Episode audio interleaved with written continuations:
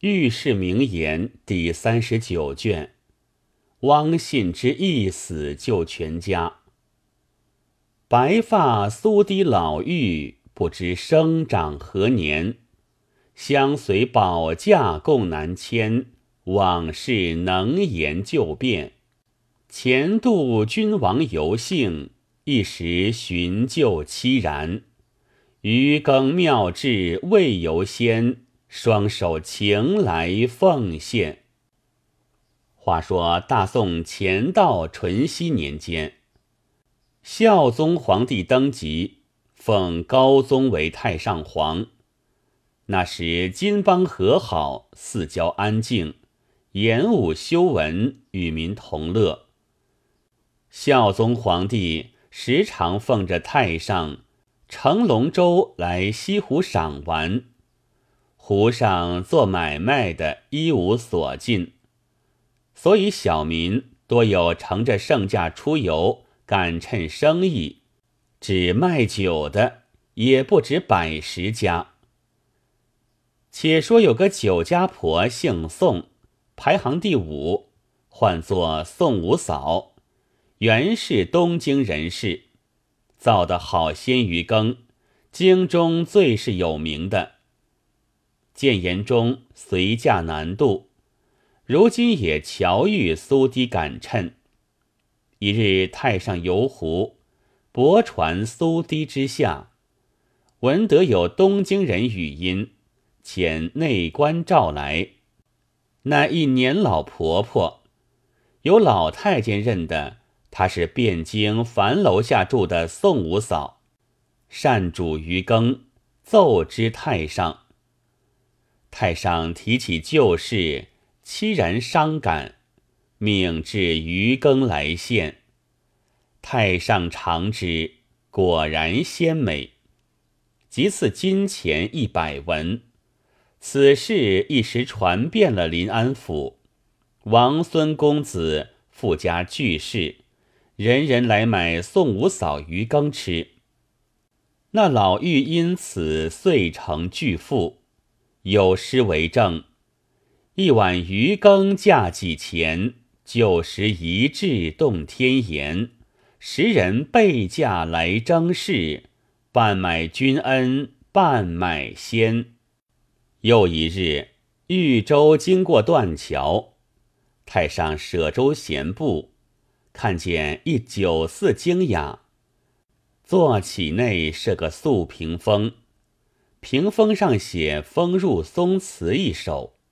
词云：一春长费买花钱，日日醉湖边。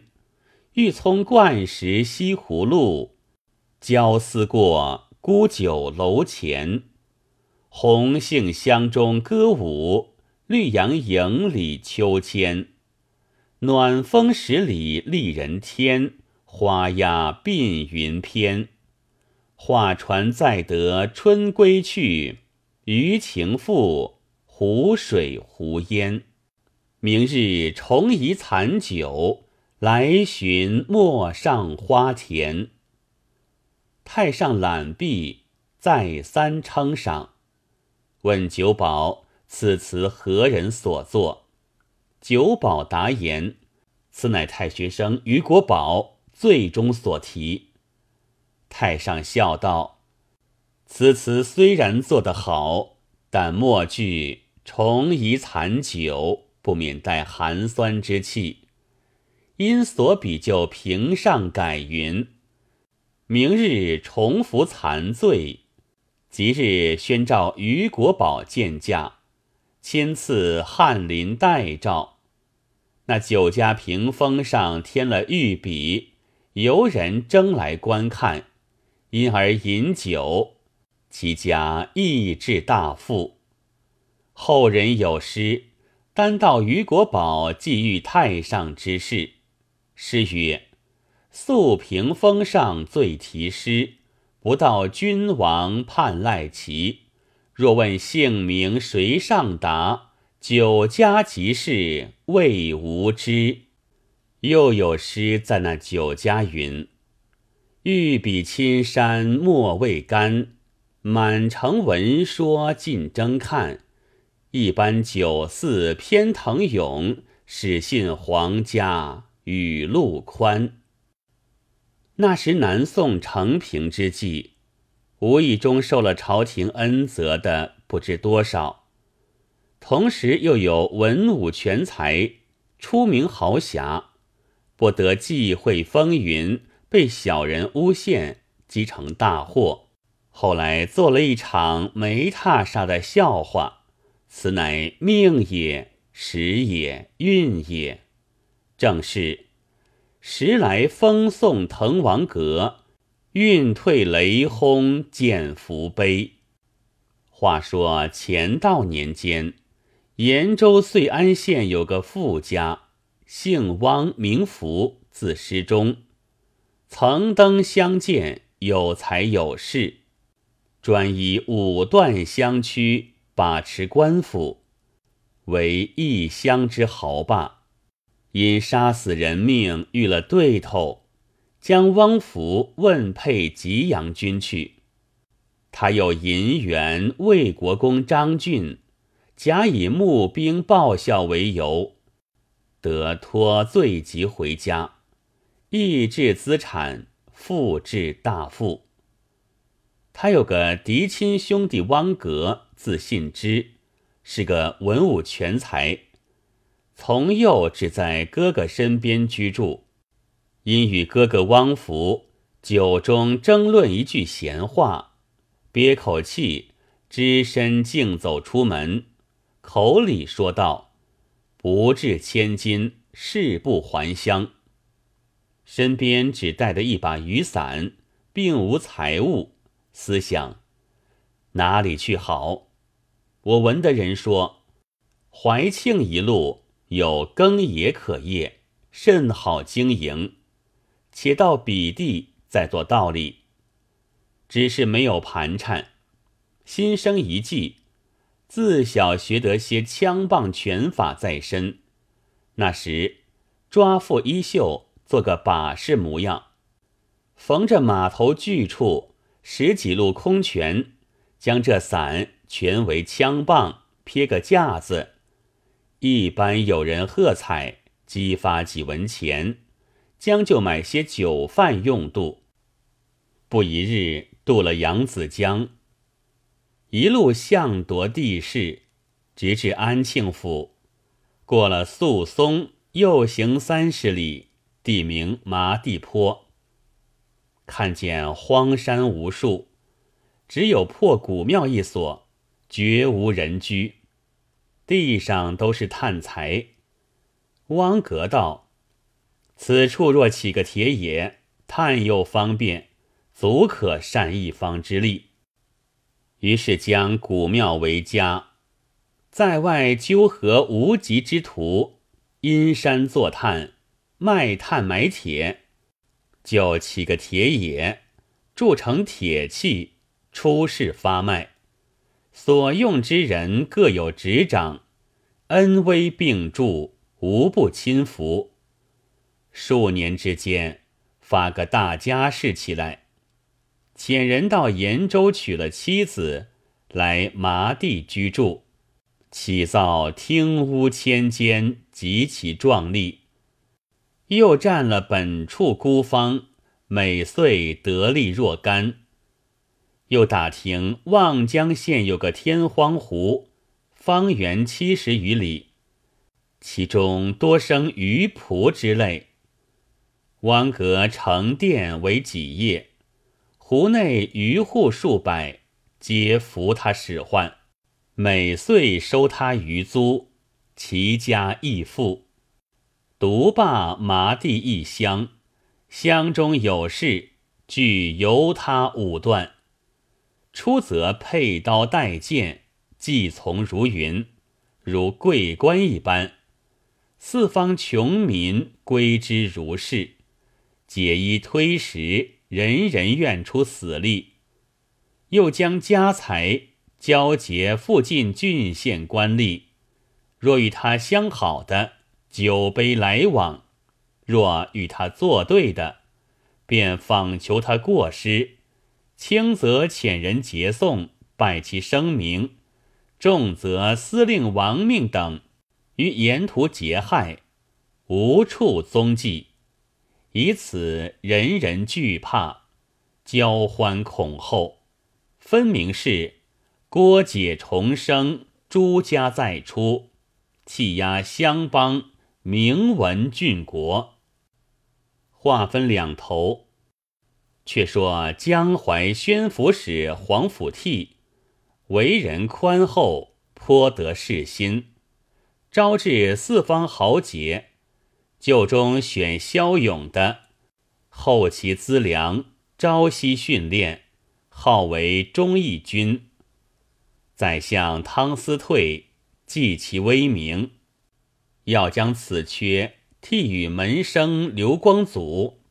乃因令心腹御史合奏皇甫替米费钱粮，招致无赖凶徒，不战不争，徒为他日地方之害。朝廷将皇甫替革职，就用了刘光祖代之。那刘光祖为人又畏懦又刻薄，专一阿奉宰相。乃西反皇甫悌之所为，将义勇军散遣归田，不许占住地方生事。可惜皇甫悌几年经历训练成军，今日一朝而散。这些军士也有归乡的，也有结伙走绿林中道路的。就中单表二人。程彪、程虎，荆州人士，弟兄两个都学得一身好武艺，被刘光祖一时驱逐，平日有的请寿都花销了，无可存活。思想投奔谁好？猛然想起洪教头洪公，今住在太湖县南门仓巷口，开个茶坊。他也曾做军校，昔年相处得好，今日何不去奔他，供他商量资身之策？二人收拾行李，一径来太湖县寻取洪公。洪公恰好在茶坊中相见了，各叙寒温。二人道其来意，洪公自私家中窝窄。难以相容。当晚杀鸡为鼠，管待二人，送在近处安院歇了一晚。次日，洪公又请二人到家中早饭，取出一封书信，说道：“多承二位远来，本当留住几时，怎奈家贫怠慢，今指引到一个去处。”管取情投意合，有个小小富贵。二人谢别而行，将书札看时，上面写道：“此书送至宿松县麻地坡汪信之十二爷开差。”二人依言来到麻地坡，见了汪格，将洪公书札呈上。汪格拆开看时，上写道：“是生洪公再拜，自达信之十二爷阁下，自别台言，实切想念。自有程彪、程虎兄弟，武艺超群，想立即忠义军。今为新统帅散遣不用，特奉剑至府。”岂留为管宾，令郎必得其资意。外毕县有湖荡数处，颇有出产。阁下履约来看，何迟迟也？专候波冗一临，若得之，亦美业也。汪格看毕，大喜，即唤儿子汪世雄出来相见。置酒款待，打扫房屋，安歇。自此，程彪、程虎住在汪家，朝夕与汪世雄演习弓马，点拨枪棒。不觉三月有余，汪格有事，欲往临安府去。二成闻汪格出门，便欲相别。汪格问道：“二兄今往何处？”二成答道：“还到太湖会洪教头则个。”汪格写下一封回书，寄与洪公，正欲激发二成起身，只见汪世雄走来，向父亲说道：“枪棒还未精熟，欲再留二成过几时，讲些阵法。”汪格依了儿子言语。向二成说道：“小儿领教未全，且去宽住一两个月，待不才回家奉送。”二成见汪格苦留，只得住了。却说汪格到了临安府，干事已毕，朝中讹传金鲁拜盟，诏议战守之策。汪格投轨上书，极言向来何意之非，且云：国家虽安，望战必危。江淮乃东南重地，散遣忠义军，最为非策。莫又云：臣虽不才，愿畅率两淮忠勇，为国家前驱，恢复中原。以报姬氏之仇，方表微臣之志。天子览奏，下枢密院会议。这枢密院官都是怕事的，只晓得临可绝景，哪会得为焚喜心？况且布衣尚书，谁肯破格引荐？有谓之金达子，真个杀来也否？且不复奏，只将温言好语款留汪格在本府后用。汪格因此逗留临安，急切未回。